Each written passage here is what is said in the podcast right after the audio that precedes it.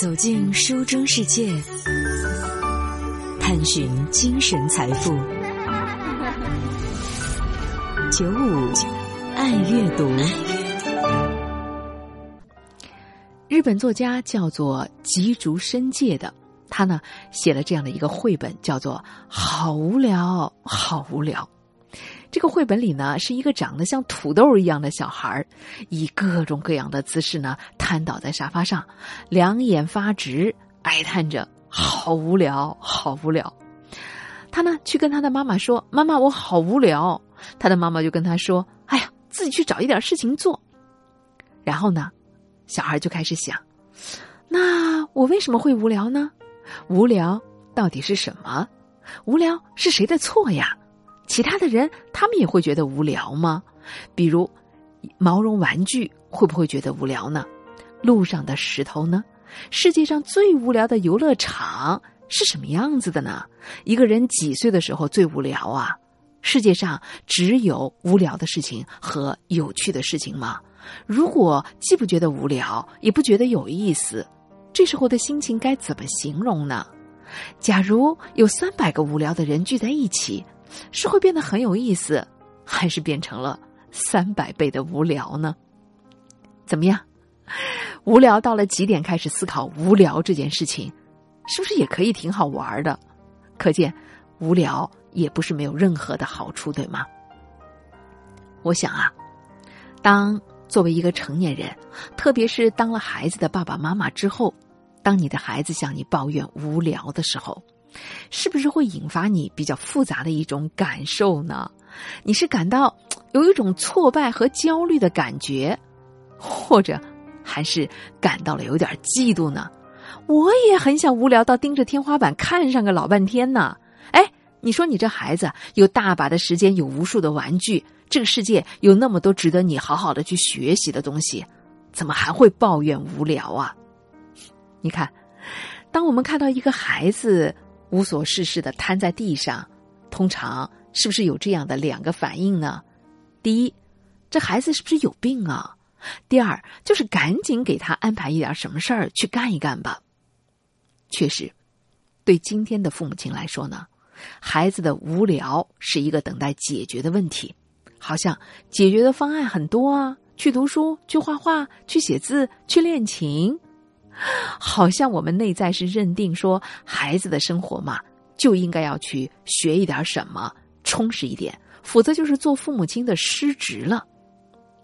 可是，我们是不是忘记了呢？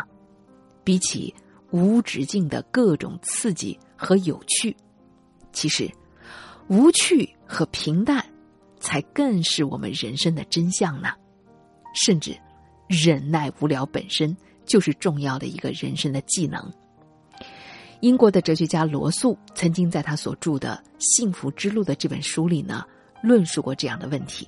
他说：“忍受单调生活的能力，应该打小呢就培养。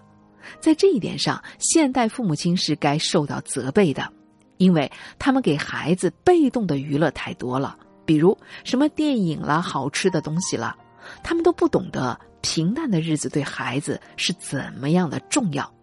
我们要让孩子知道，像过节这样的日子吧，是难得有的。儿童的娱乐在原则上应该让孩子用一些努力和发明自己去创造。刺激在本质上呢是麻醉品，它会让我们的瘾头变得越来越深，而兴奋时间肉体的静止啊，又是违反本能的。假如让一个孩子像一个植物一样在本土上自生自发，那么他长成的结果一定是非常圆满的。可是，太多的旅行，太多复杂的印象是不适合于年轻人的，突然会使他们长大了起来呢，就不耐寂寞了。要知道，只有寂寞才能够生产果实。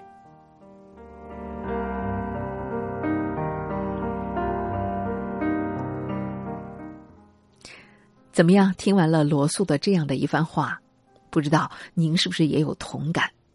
我啊，经常早晨的时候呢，会在阳台上稍稍的锻炼一会儿。每次锻炼的时候呢，我会看到阳台上的那些花花草草，我也会在想，它们就那么安静的开放，它们不也很寂寞吗？所以我能够理解，寂寞才能够产生果实。说白了，很多的童书都是从一个无聊坏了的孩子开始的，就像爱丽丝，她不也是无聊的打了一个盹儿，恍惚之间才跟着一只兔子进入到了神秘的地下世界吗？这不才有了爱丽丝漫游奇境吗？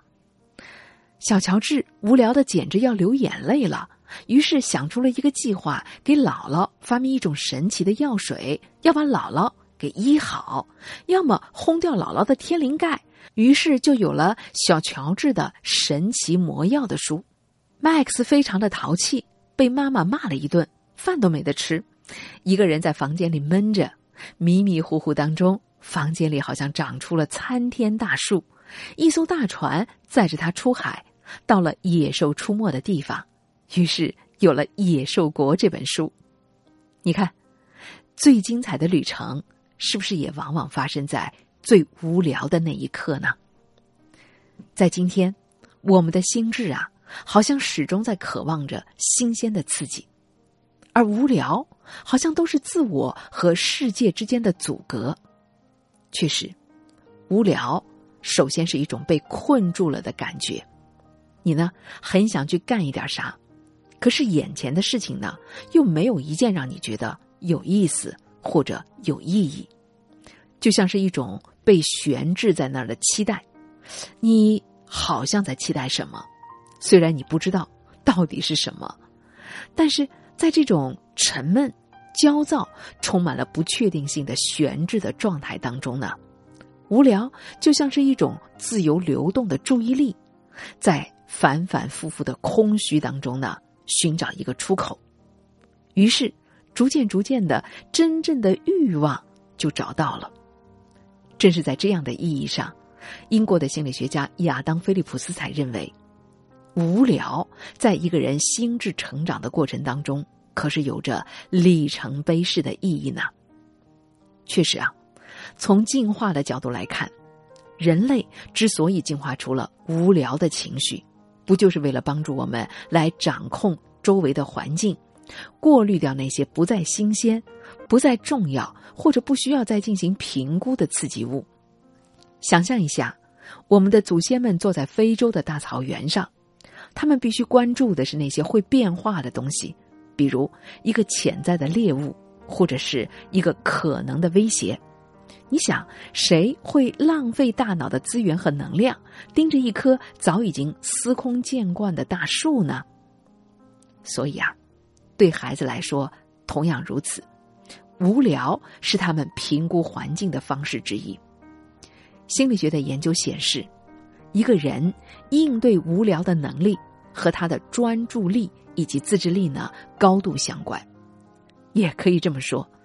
只有好好的无聊过了的孩子，他才能够更好的利用时间和资源。所以，日本的这位绘本的作家吉竹伸介就说：“从小到大，他总是困扰于这个世界的枯燥和无趣，所以他常常会在各种无聊的场合随便的涂涂画画，就是为了提醒自己，这个世界很有趣啊，千万不要放弃希望，好吧。”所以，无聊不仅不是我们应该逃避的东西，反而是一种值得深思的存在性的处境。毕竟，无聊让我们思考一个更大的问题，就是：那么是什么可以让人生变得更有意义、更有趣呢？在心理学的实验当中，人们宁肯忍受电击，都不愿意忍受无聊，宁可。缺胳膊断腿也不能没有手机，因为无聊就意味着你得和自己相处，意味着你必须要去直面充满了缺陷的自己，也意味着你得直面自己人生的空虚和无意义。想象一下，在一层一层的伪装、娱乐、分心都被剥除了以后，我们是不是很害怕？和我们自己内心真实的那个我相遇呢？很害怕发现我们在浪费自己的生命呢。而我们所有逃避无聊的行为，包括无止境的刷手机，注定是要失败的。为什么说？因为无聊就像是一个无形的幽灵啊，不会因为你暂时有事可干，它就消失了。从这个角度来讲，无聊就是反思人生的机会，而对无聊的觉知和接纳，则是一种道德的勇气。至少说明你不害怕这种内在的精神生活。所以，心理学家亚当·菲利普斯才说。无聊的孩子在下意识的等待，不是等待某个人，而是等待他自己。他们在等待自己的欲望浮出水面，去发展成为探索世界和探索自我的内在的动机。当他们在自身的无聊当中静坐了足够长的时间之后，当这个世界变得足够安静的时候，他们就听到了。自己内在的声音。要知道，一个人长大以后，人生大部分的智慧，都是在少年的时候和自己独处的时光，在阅读、学习、好奇、观察、做梦、想象和沉思的过程当中滋养出来的。听到了今天的节目，如果您是孩子的父母亲。